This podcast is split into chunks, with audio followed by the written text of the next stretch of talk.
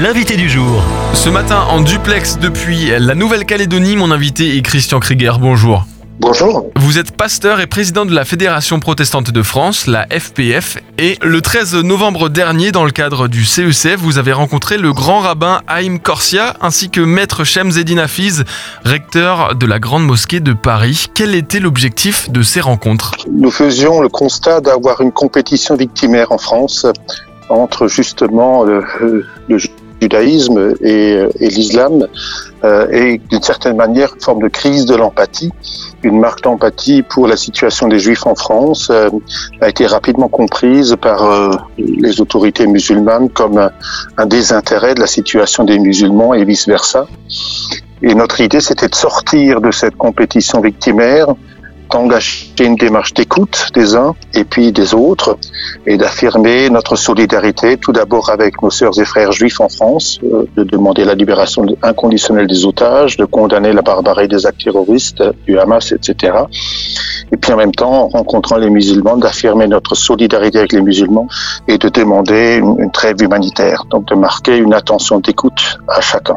Est-ce que vous estimez que l'absence de dialogue est à l'origine des dérives qu'on peut voir en France, hein, musulmans et juifs de France Alors je ne crois pas qu'on puisse dire qu'il y a une absence de, dialogue. Nous avions de, de, longue date un bon niveau de dialogue entre les responsables des différents cultes et nous sommes même en train d'engager des actions communes.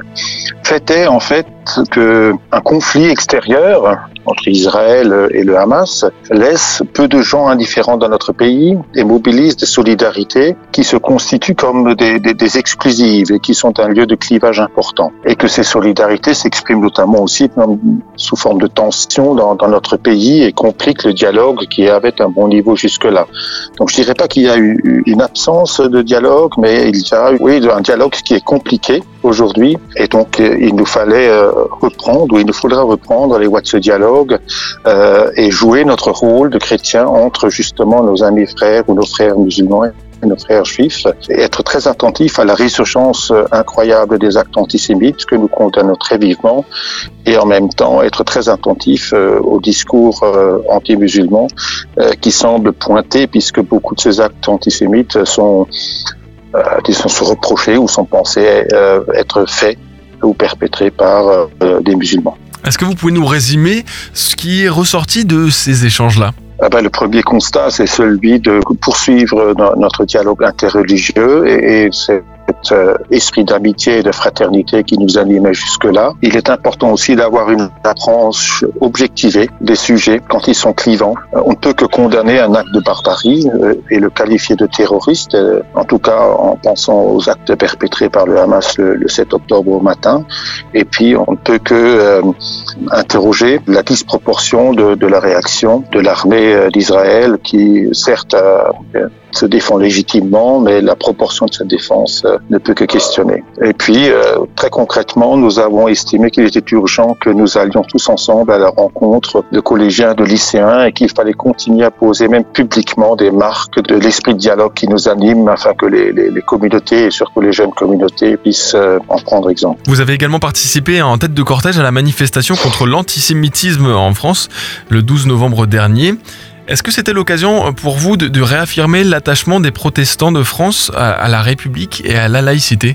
Alors je ne crois pas que cet attachement euh, a besoin d'être réaffirmé tellement il est fort et tellement il est constant de, son origine jusqu'à aujourd'hui. En tout cas, cette marche pour la République et contre l'antisémitisme était un moment de mobilisation républicaine important, une réponse à l'appel des présidents de l'Assemblée nationale et du Sénat, un moment qui aurait dû être un moment d'unité nationale. Malheureusement, il a été instrumentalisé politiquement par certains. Alors certes, l'intitulé de cette marche avait un angle mort. On aurait pu aussi dénoncer le racisme et l'antisémitisme, ce qui aurait peut-être permis encore de rassembler plus largement. En tout cas, ça aurait permis aux autorités ou aux responsables de l'islam en France de, de, participer à cette marche.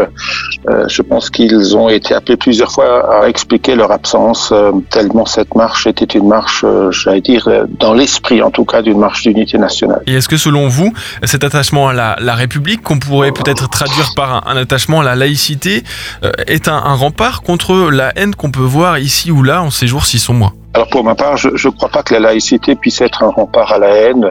La laïcité est un principe qui a pour objet de garantir la liberté religieuse. Un principe euh, est difficilement un rempart. Pour lutter contre la haine, il faut des hommes et des femmes de conviction, des hommes et des femmes habités par une vision humaniste ou universelle euh, du monde, des hommes et des femmes animés d'une spiritualité ou mus par une force intérieure. Pour moi, le, le réel rempart contre la haine, c'est cet esprit universaliste qui reconnaît et qui vit la dignité de chaque être humain, ses droits, la légitimité de ses aspirations. Nous, chrétiens, nous trouvons cet esprit dans l'évangile qui nous libère, nous décentre de nous-mêmes et nous encourage à voir les choses dans la perspective de l'autre. C'est dans ce sens-là que je, crois beaucoup plus à, à la spiritualité, à, à, la vision humaniste du monde qu'à un principe euh, qui ne fait que réguler ou organiser la coexistence pacifique au sein d'une société. Euh, que faire, euh, que dire en tant que chrétien en cette période si particulière? Tant que chrétien, euh, il y a deux choses euh, qui, guident un peu notre, action. Il y a d'un côté euh, finalement notre action spirituelle, la prière. C'est donc de porter dans notre prière nos frères et sœurs, qu'ils soient juifs, musulmans ou d'une autre religion ou sans religion, de les porter dans la prière comme nous portons dans la prière toute l'humanité, en étant particulièrement attentif à la spécificité ou à la particularité des, de la période que nous vivons et que eux vivent. Euh, je suis outré par le fait qu'aujourd'hui, mes, mes, frères et sœurs juifs disent ben, euh, je ne me sens plus en sécurité dans, le pays où j'ai toujours vécu. Ou que l'autre jour, j'ai rencontré une, grand-mère juive qui a dit je n'aurais jamais cru qu'en France, je dois conseiller à ma petite fille d'enlever un bijou avec une écriture hébraïque pour ne pas être identifiée comme juive. Euh, donc, c'est des situations qui, qui me préoccupent et il faut les porter dans la prière d'un côté. Et de l'autre côté, il nous faut euh, poser des marques de, de, de, de solidarité, de fraternité avec nos, nos, frères et nos sœurs euh, juifs, bien sûr, euh, et musulmans aussi, tous ceux qui s'inscrivent profondément dans, dans l'esprit républicain euh, qui, qui nous tient à cœur. Et pour plus d'informations, rendez-vous sur protestant.org. Merci Christian Krieger, en duplex depuis la Nouvelle-Calédonie, pasteur et président de la Fédération protestante de France. Merci d'être passé par Phare FM. Merci. Retrouvez ce rendez-vous en podcast sur farfm.com slash replay.